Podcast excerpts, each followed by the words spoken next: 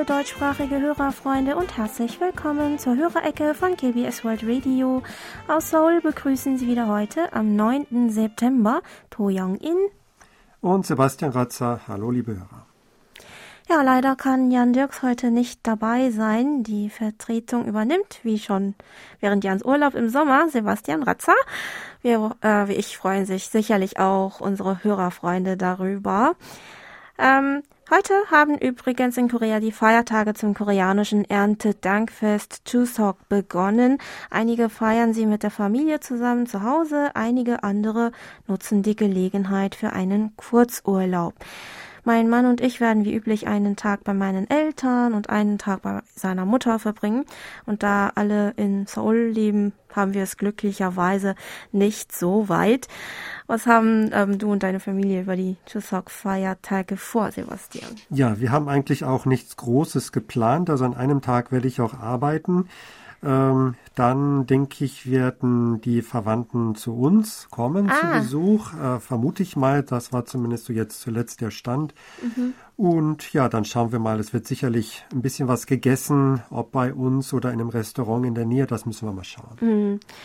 Ja, an Chuseok freuen sich viele nicht nur auf das Zusammensein mit der Familie, sondern auch auf das leckere Festessen, was nicht unbedingt vorteilhaft ist, wenn man auf Diät ist.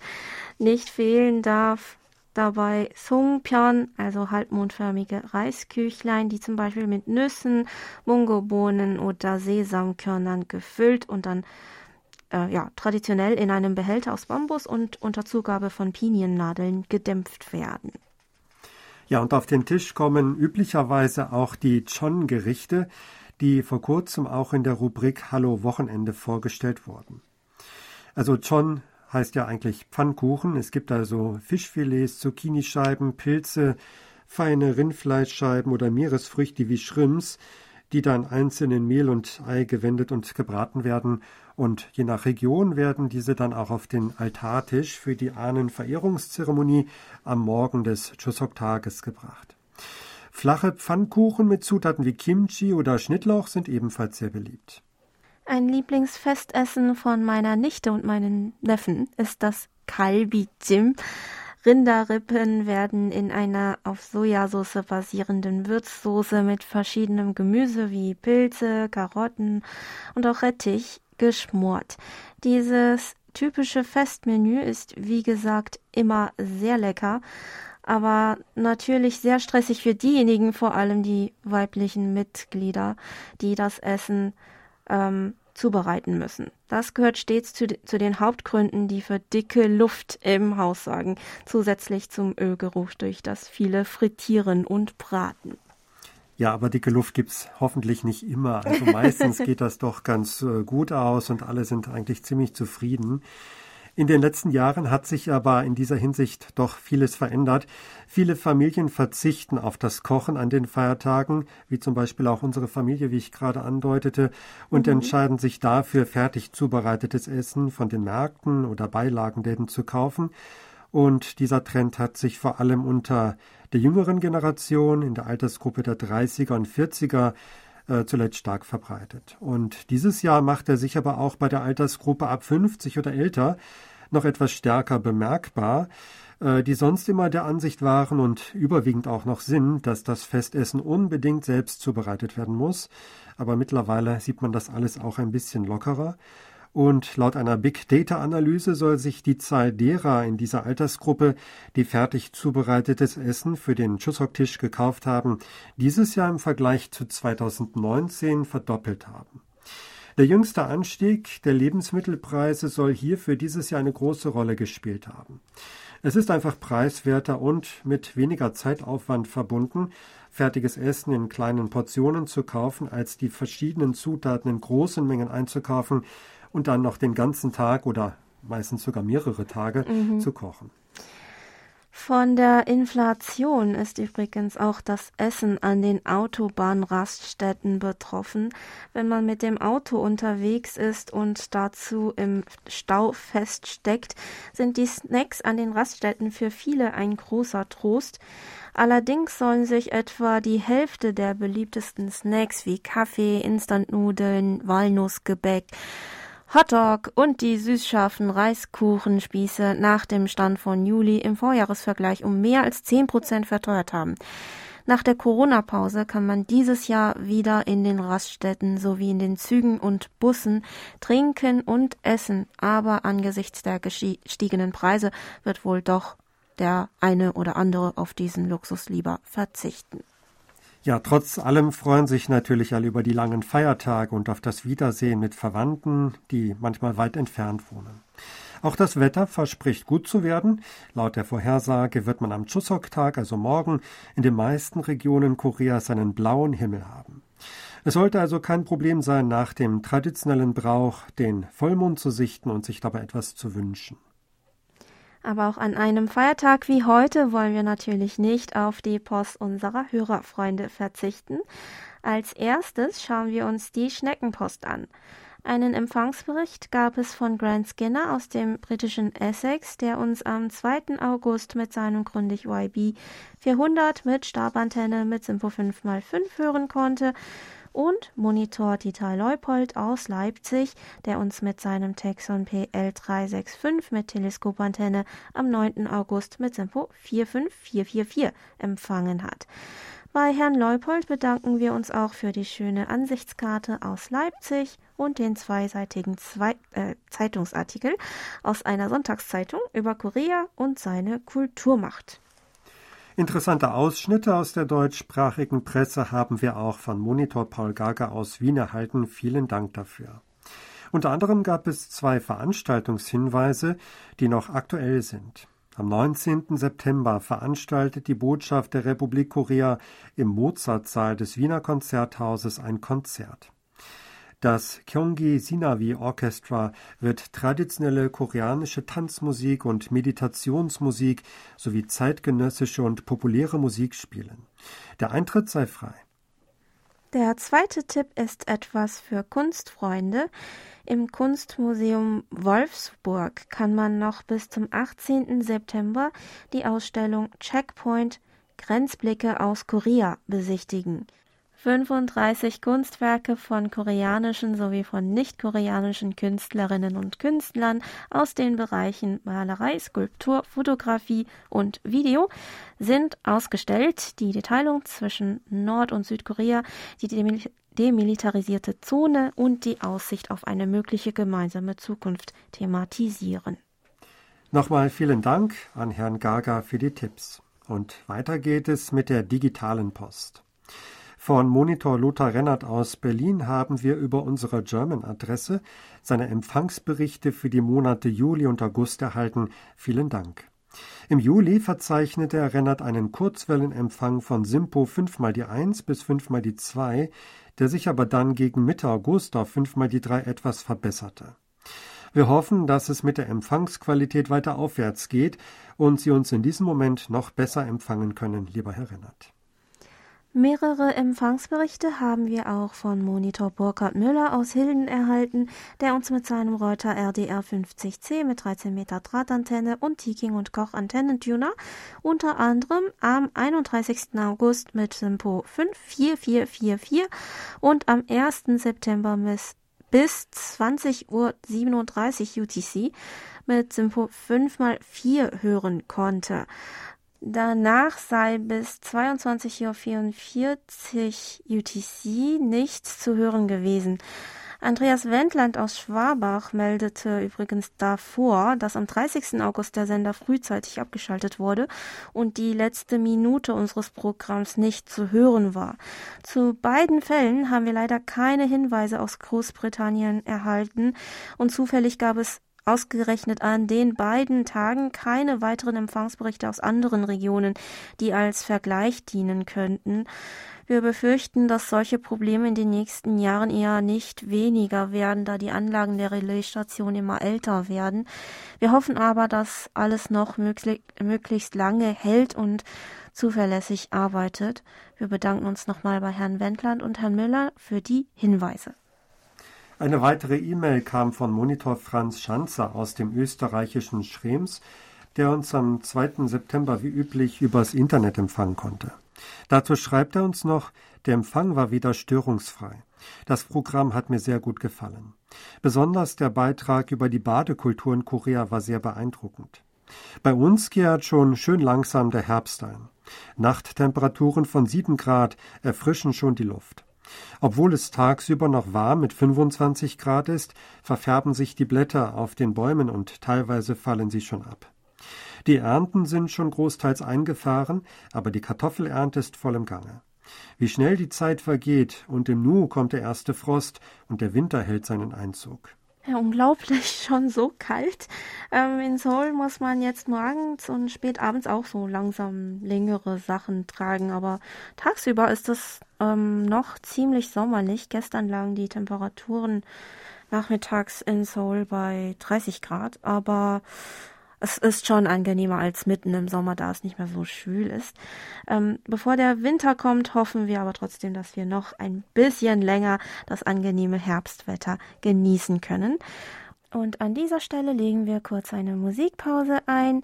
Sie hören das Lied Tal Taryong, Mondlied, gesungen von An Yang Nyan.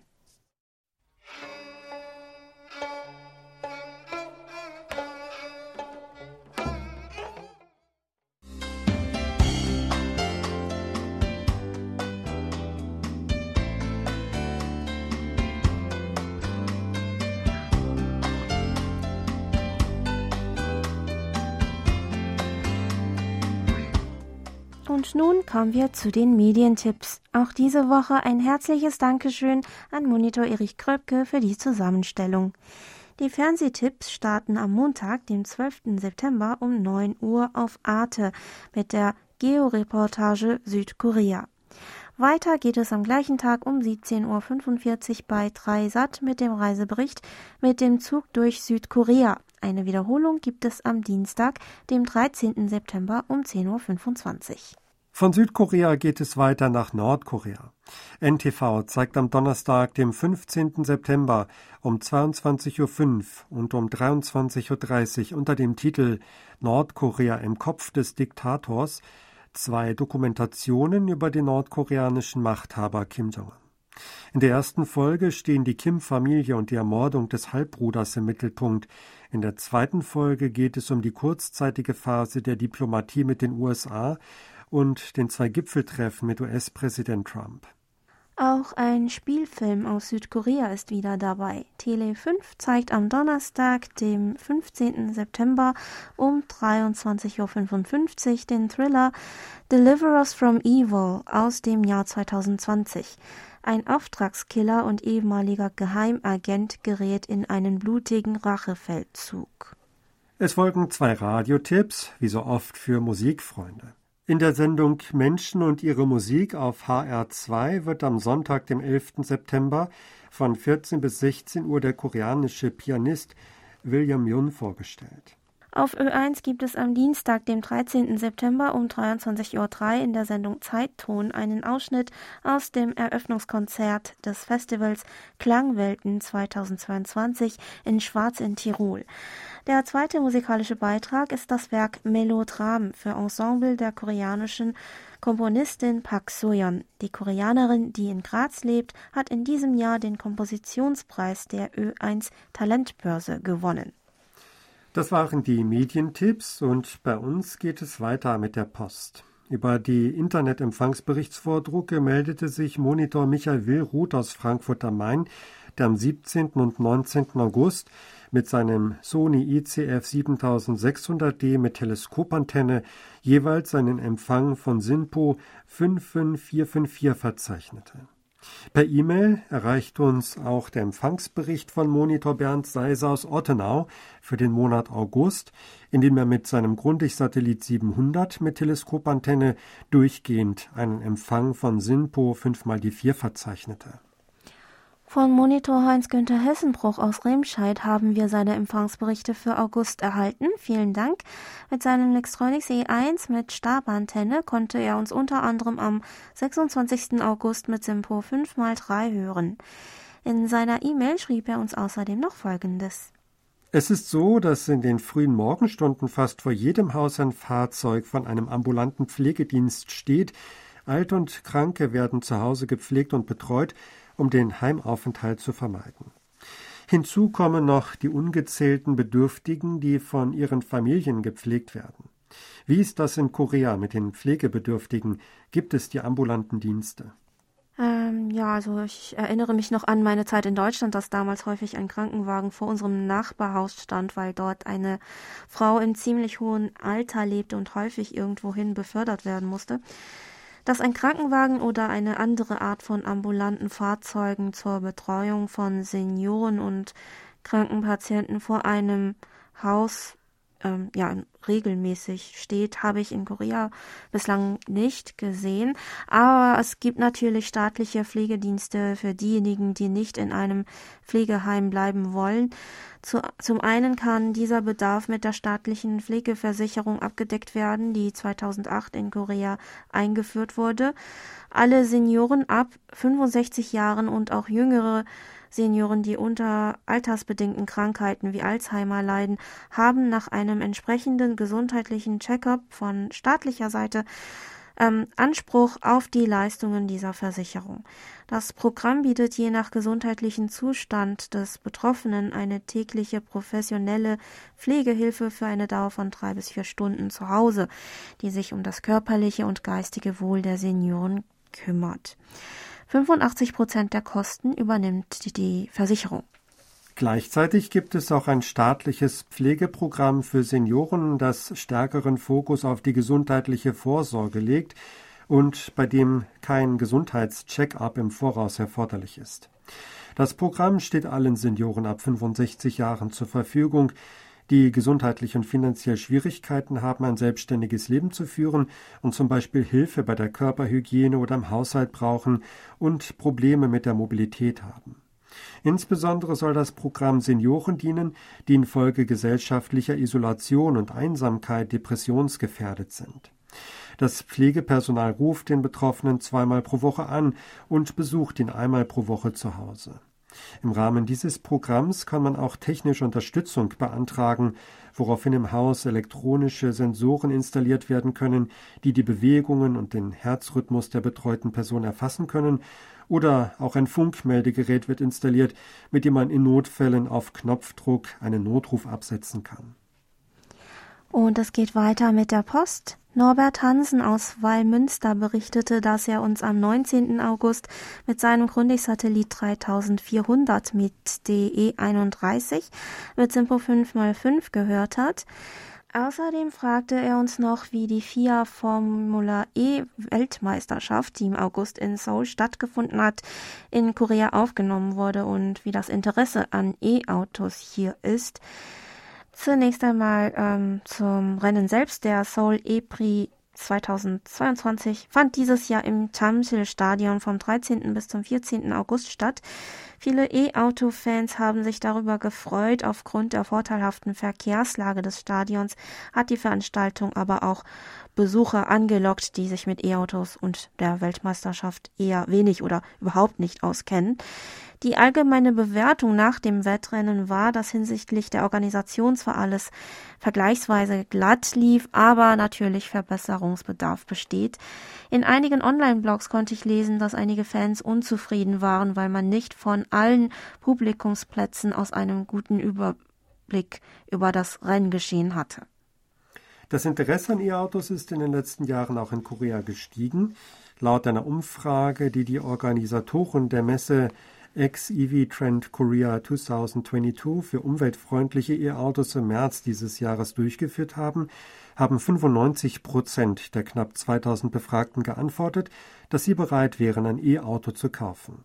59 Prozent haben geantwortet, dass sie sich innerhalb der nächsten drei Jahre ein solches anschaffen wollten, während es im letzten Jahr nur 26 Prozent waren.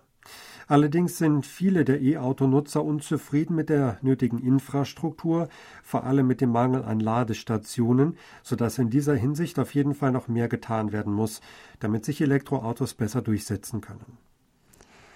Dann konnten uns Monitorin Birgit Denker und Siegbert Gerhard am 15. Juli sowie an den drei Hörerecken Freitagen im August auf Kurzwelle mit Simpo 45544 empfangen und kommentierten dazu noch Folgendes.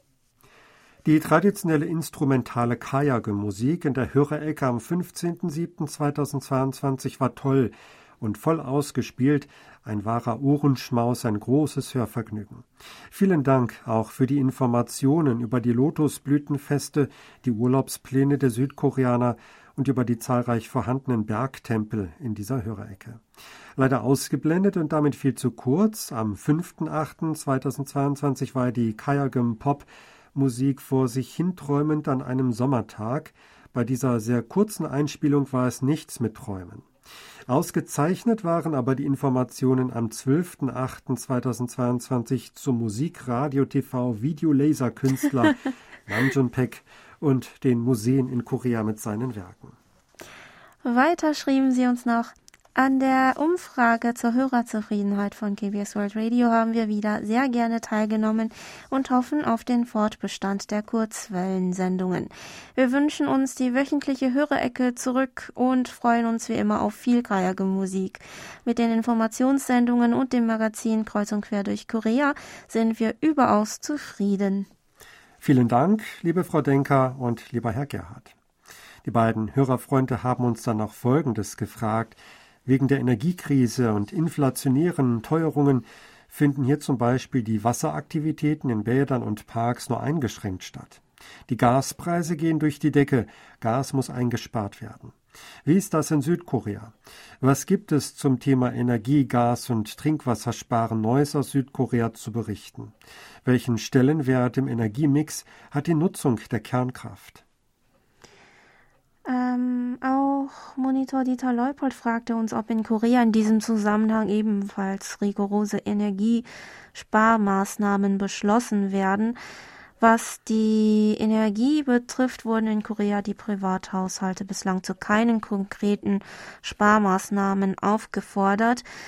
Da es auch noch keine dramatischen Sprünge bei den Strom- oder Heizpreisen gab, sind sie eher weniger besorgt, was, wie bereits in der letzten Hörerecke gesagt, teilweise auch darauf zurückzuführen ist, dass Korea im Vergleich zu Ländern in Europa weniger abhängig von Gaslieferungen aus Russland ist. Ein ernsthaftes Wasserproblem gibt es derzeit im Süden des Landes. Wir hatten vor ein paar Wochen schon angesprochen, dass die südlichen Regionen dieses Jahr besonders unter Dürre und Hitze gelitten haben und dort in den Reservoiren der Wasserspiegel unter dem Durchschnittsniveau lag, weil es einfach zu wenig geregnet hat. Seit Mitte August wurde in diesen Regionen das Niveau der Dürre auf ernsthaft hochgestuft, sodass das Umweltministerium elf Kommunen und Industriekomplexe in dieser Region dazu aufgefordert hat, mehr Wasser einzusparen. Im Jahr 2020, in dem in Korea über 522 Gigawattstunden ins Stromnetz eingespeist wurden, bestand der Energiemix dem koreanischen Statistikamt zufolge noch großteils aus Steinkohle mit einem Anteil von 35,6 Prozent, gefolgt von Atomkraft mit 29 Prozent, Erdgas mit 26,4 Prozent und den erneuerbaren Energien mit 6,6 Prozent, wobei die Windenergie und Photovoltaik Photovoltaik das meiste ausmachen. Einen kleinen Teil tragen unter anderem Pumpspeicherkraftwerke bei. Die Kernkraft hat in Korea noch einen ziemlich hohen Stellenwert, woran sich ja auch in den nächsten Jahren voraussichtlich nichts ändern wird. Die amtierende Regierung setzt doch recht deutlich auf Atomkraft und unterscheidet sich damit von der Vorgängerregierung, die langfristig einen Atomausstieg angepeilt hatte. Vor kurzem wurde von der Regierung ein Entwurf des nationalen Stromversorgungsplans veröffentlicht, in dem es heißt, dass der Anteil der Kernkraft bis 2030 bis auf ein Drittel der gesamten Stromversorgung erweitert werden soll. Dafür soll der Betrieb von zwölf Kernkraftwerken bis 2036 verlängert werden und der Bau von zusätzlichen sechs Kernkraftwerken sei geplant. Damit steigt die Zahl der aktiven Kernkraftwerke in Korea bis zum Jahr 2036 von aktuell 22 auf 28, wodurch auch die eingespeiste Energiemenge von 24,7 Gigawatt auf 31,7 Gigawatt zunehmen wird. Und bevor es gleich mit der Geburtstagsecke weitergeht, möchten wir unsere Hörerfreunde darauf hinweisen, dass die Frist der diesjährigen Umfrage zur Hörerzufriedenheit vom 13. September auf den 30. September verlegt wurde. Zur Umfrageseite gelangen Sie weiterhin über das große Banner ganz oben auf der Startseite unserer Homepage. Ihr Feedback und Ihre Teilnahme an der Umfrage wirken sich nicht nur auf den Erhalt der Ausstrahlungen über Kurzwelle aus, sondern sind auch wichtig für die Qualität des deutschsprachigen Programms. Wir hoffen, dass die verlängerte Frist zu mehr Teilnahme von unseren Hörerinnen und Hörern an der Umfrage führt und bedanken uns für Ihre Unterstützung.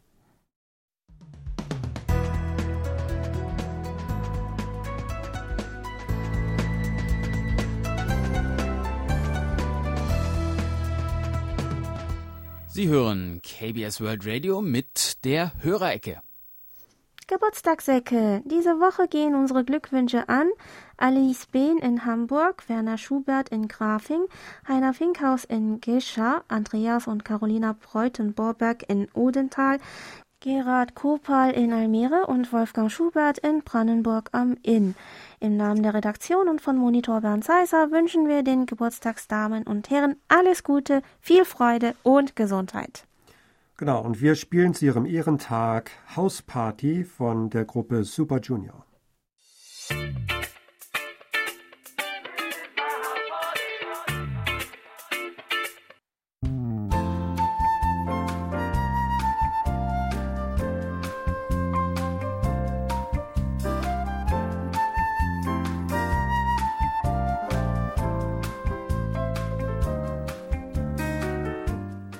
Hallo, Hallo Wochenende. Wochenende.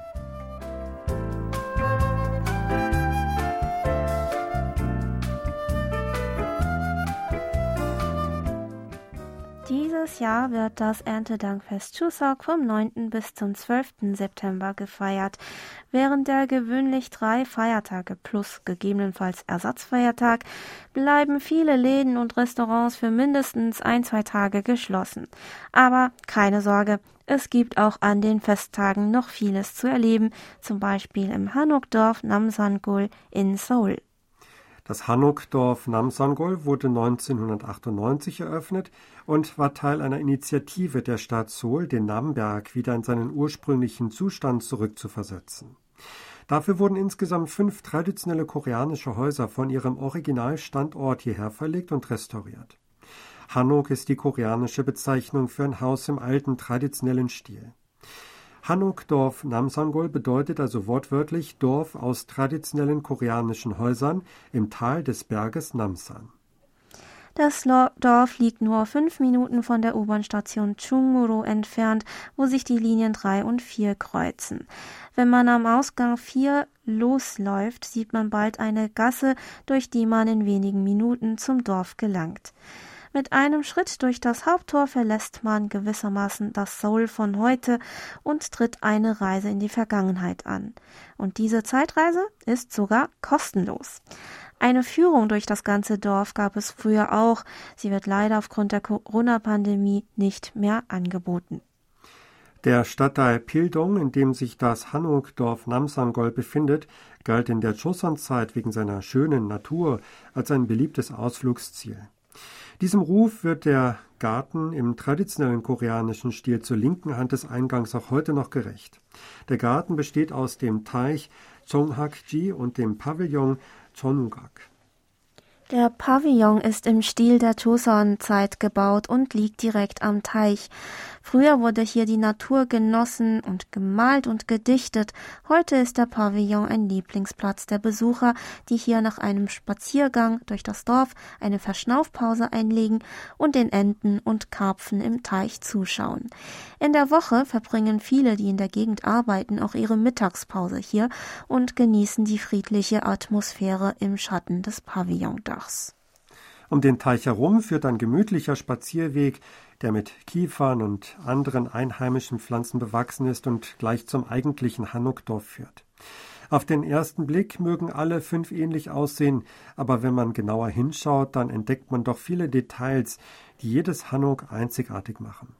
Sie sind ein gutes Beispiel der traditionellen koreanischen Architektur Ende des 19. Jahrhunderts bzw. Anfang des 20. Jahrhunderts und gewähren auch einen Einblick in den Alltag der Adligen zu dieser Zeit. An den Eingangstüren der Häuser ist jeweils ein kurzes Gedicht angeschlagen. Es handelt sich um Gedichte, die bei einem Wettbewerb des Dorfes gewonnen hatten. Kurze Sätze wie Lass uns dieses Jahr mindestens zehn Kilo abnehmen oder nach Herzenslust essen, aber nur wenig zunehmen. Oder wünsche mir den Frühling meines Lebens herbei. Bringen die Besucher beim Betreten der jeweiligen Häuser zum Lachen. In der Joseon-Zeit war es nämlich Brauch, zum Frühlingsbeginn traditionelle Glücks- und Segenssprüche an der Haustür zu befestigen oder diese direkt auf die Tür zu schreiben. Am Königshof wurde dafür ein Wettbewerb abgehalten, wovon die besten Gedichte der Beamten an den Säulen des Palasts befestigt wurden, damit jeder sie lesen konnte. Möbel und Gegenstände wie die unterschiedlich großen Tongefäße in den Hinterhöfen, die Kommode und der Holzrahmen für Stickarbeiten in einem der Frauengemächer, Paravents, Decken und Kissen in den Schlafgemächern, Schreibtische und Schreibwaren in den Herrenzimmern und die verschiedenen Kochutensilien in der Küche geben den Besuchern das Gefühl, als würde hier immer noch jemand leben. An den Dächern und entlang der niedrigen Steinmauern zwischen den Häusern hängen traditionelle Lampignons, die mit rotblauem Stoff überzogen sind. Wenn es dunkel wird, werden die Lichter eingeschaltet, sodass sich ein Besuch des Dorfes am Abend ebenfalls lohnt. Von diesem kleinen Dörfchen aus kann man zum Beispiel noch ein Stück bis zum Platz der Solar Millenniums Zeitkapsel weiterlaufen.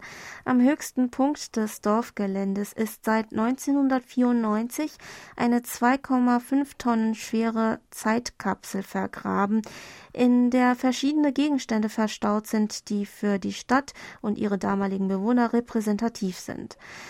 Geöffnet werden soll sie am 29. November 2394, wenn Seoul sein 1000. Jubiläum als Hauptstadt von Korea feiert.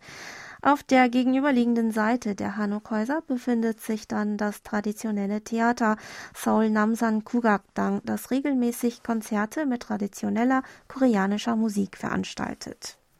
Da das ganze Gelände ziemlich weitläufig ist, kann ein kompletter Rundgang durchaus mehrere Stunden dauern. Wenn man sich etwas ausruhen möchte, kann man sich aber jederzeit auf den Sitzbänken im Schatten der Kiefer oder an den kleinen und großen Pavillons hinsetzen, die es hier und da an den Spazierwegen gibt. Dieses Jahr können die Besucher bis Oktober im Dorf auch an verschiedenen interaktiven Programmen teilnehmen und zum Beispiel Lesezeichen aus traditionellem koreanischen Papier oder Pfeile fürs Bogenschießen basteln. Die Kurse finden meistens in den jeweiligen Hanuk-Häusern statt. An den Chuseok-Feiertagen wird dieses Jahr ein großes Fest mit interaktiven Programmen, Volksspielen sowie Musik- und Tanzvorführungen veranstaltet. Das war unser Wochenendtipp. Wir hoffen, Sie sind auch nächstes Mal wieder mit dabei.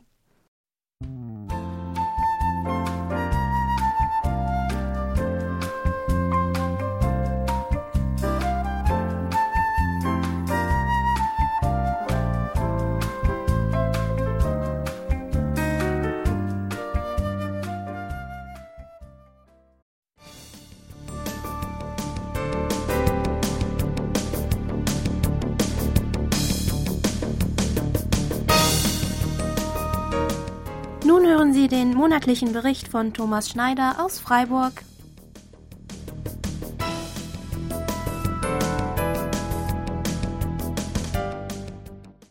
Bukchon ist ein Stadtteil im nördlichen Bereich von Seoul, der bis vor wenigen Jahren noch quasi unbekannt und abseits der üblichen Touristenpfade lag. Auch wenn sich das mittlerweile geändert hat und viel Touristen Bukchon gerade an den Wochenenden neben Koreanern quasi überfluten, ist es immer noch ein wunderschöner alter Stadtteil, der seinen Charme aus der alten Zeit hinüber in die Moderne gerettet hat. Bukchon bedeutet so viel wie nördliches Dorf. Es grenzt westlich an den Palast Gyeongbokgung an und nach Osten erstreckt es sich zum Changdokgung und Changgyeonggung. Zum Verweilen laden zahlreiche Cafés, Restaurants und Teestuben ein. Die Häuser sind meist im Hanok-Stil gehalten. Bukchon hat eine sehr lange Geschichte, die 600 Jahre und damit weit in die Joseon-Dynastie zurückreicht. Damals lebten hier viele Angehörige des Hofstaats, also Adelige, aber auch viele Bedienstete. Die Nähe zum Palast war somit Pflicht, um auch nahe des Herrschers zu sein. Entlang der kleinen Straßen, die sich in nord-südlicher Richtung zwischen den Palästen den Hang hinaufziehen, findet man viele alte schöne Hanok-Häuser, die heute wunderbar restauriert und mit wunderschön gestalteten Außenwänden und traditionellen Dachfirsten sehr begehrte Wohnviertel darstellen. Dort findet man auch oft noch die alten Ondol-Fußbodenheizungen, allerdings gepaart mit einem modernen Wohninterieur, das alte Stilelemente aufnimmt und wo es sich gut leben lässt. Ich hatte Gelegenheit, bei einem meiner Besuche über eine gute Freundin eines dieser Hanoks zu besuchen, das ein Bekannter von ihr vor einigen Jahren gekauft hat. Er selbst ist der Besitzer eines netten Cafés in Bukchon, das sogar Laugenstangen und Butterbrezel anbietet. Die Hanoks sind wunderbare Häuser mit einem sehr intelligenten Schnitt und sie haben zumeist einen kleinen Innenhof, der nach oben offen ist. Man kann so im Freien sitzen, ohne dass man anderen begegnet, denn rundherum erstreckt sich ja das Ensemble des Hauses. Eine Klimaanlage braucht es nicht. Durch große Fenster, die man nach oben klappen kann, lässt sich ein leichter Durchzug erreichen. Die außen aufgeklappten Fenster schirmen wiederum die Sonne ab, und somit hat man immer eine angenehme kühle Brise im Haus. Wenn man in Bukchon unterwegs ist, fallen an den Hauptstraßen die vielen Läden auf. Diese moderneren Bereiche sind oft überfüllt mit Menschen, gerade an den Wochenenden. Am Montag ist daher mein liebster Besuchstag und mein Tipp für jeden, der Bukchon besucht denn in der Nachmittagssonne im Herbst ist es meist angenehm und nicht mehr überlaufen und die Temperaturen sind erträglich. Ich gehe dann meist weg von den Straßen, rechts oder links die engen Stufen hinauf und wo die Gassen immer schmäler werden, in verwinkelte Ecken, wo der Hund bellt und die Katze herumschleicht und wo dann auch mal die Wäscheleine quer gespannt über die kleine Gasse verläuft. Man glaubt sich ja bald schon in Italien. Doch dann sieht man die beiden alten Anjumas, die koreanischen Großmütter, die in der Sonne sitzen. Auf dem Boden haben sie es sich auf einer kleinen Steinkante bequem gemacht und sie reden in einem Tratsch über Buddha und die Welt. Kaum hat meine Kamera dann Klick gemacht, schauen beide herüber, sehen mich und lachen. Ich kann nicht verstehen, was sie sagen, aber begreife es trotzdem.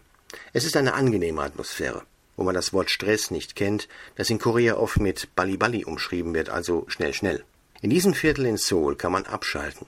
Und wenn man die Sträßchen mit den kleinen Galerien, den Handwerkslädchen und den Design-Klamotten-Café-Kombination, also der Bereich, wo der Bär tobt, hinter sich lässt, dann kommt man in eine ruhige Welt, wo man seine Fotomotive in aller genießerischen Stille suchen kann und findet Entspannung nur wenige Gehminuten von einer Millionenmetropole entfernt, mittendrin und doch ganz ruhig. Ja, ich hoffe mit diesen Impressionen aus Bukchon ein kleines plastisches Bild eines meiner Lieblingsviertel gegeben zu haben. Ich verbleibe mit den besten Grüßen aus Freiburg, Thomas Schneider.